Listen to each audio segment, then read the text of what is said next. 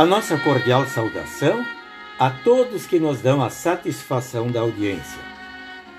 Estimados ouvintes, eu conheci pessoas que precisavam andar grande distância para chegar ao local do trabalho. No lugar onde iniciei o meu ministério, havia congregados que moravam longe da igreja e praticamente ninguém tinha carro precisando caminhar para participar dos cultos. Partindo destes exemplos, vemos que há caminhos difíceis de serem trilhados. Mas certamente o caminho mais difícil, espinhoso e doloroso é aquele que conduz ao cemitério ou ao crematório.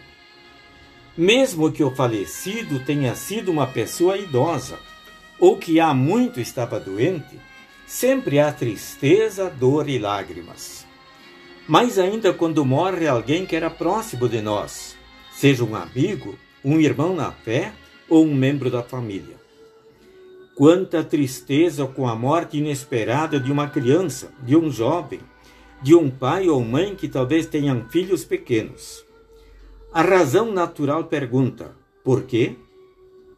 O ser humano procura respostas lógicas e racionais. No entanto, essas respostas não são convincentes. É Deus quem nos responde em Sua palavra. Ele diz que a causa de todo o sofrimento e da morte é o pecado. Quando Adão e Eva pecaram, comendo do fruto proibido, eles arruinaram a criação perfeita de Deus.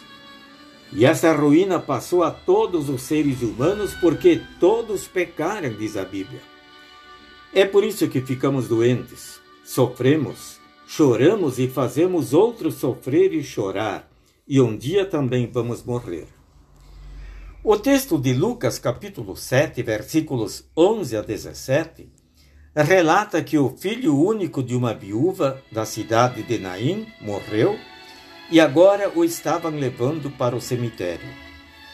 A mulher já perdera o marido. Restava-lhe o consolo de seu único filho. Mas este também morreu. A mãe está desolada e chora.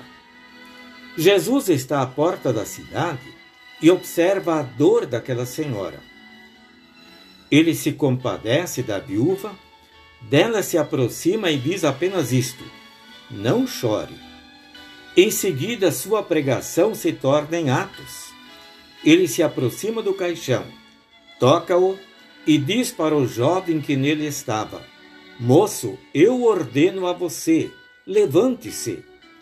Podemos imaginar a alegria e consolo que isto deve ter proporcionado à mãe daquele rapaz.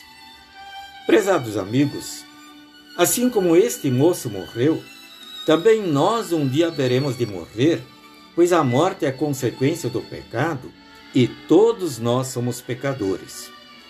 Mas recebemos a garantia de que todos aqueles que creem em Cristo como seu Salvador e morrem nesta fé, um dia ressuscitarão para a vida eterna.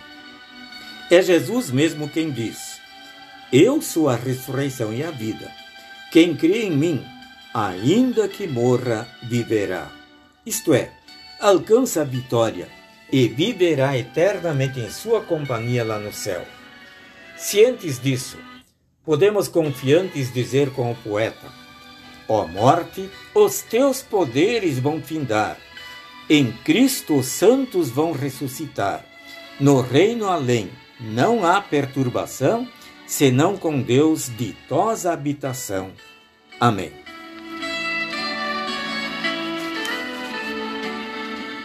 Oremos. Senhor Jesus, nós somos pecadores e sabemos que um dia morreremos. Mas assim como tu ressuscitaste dentre os mortos, dá-nos a garantia de que também nós ressuscitaremos para a vida eterna. Amém. Agradecendo a todos que nos acompanharam nesta reflexão, desejamos a bênção do Senhor.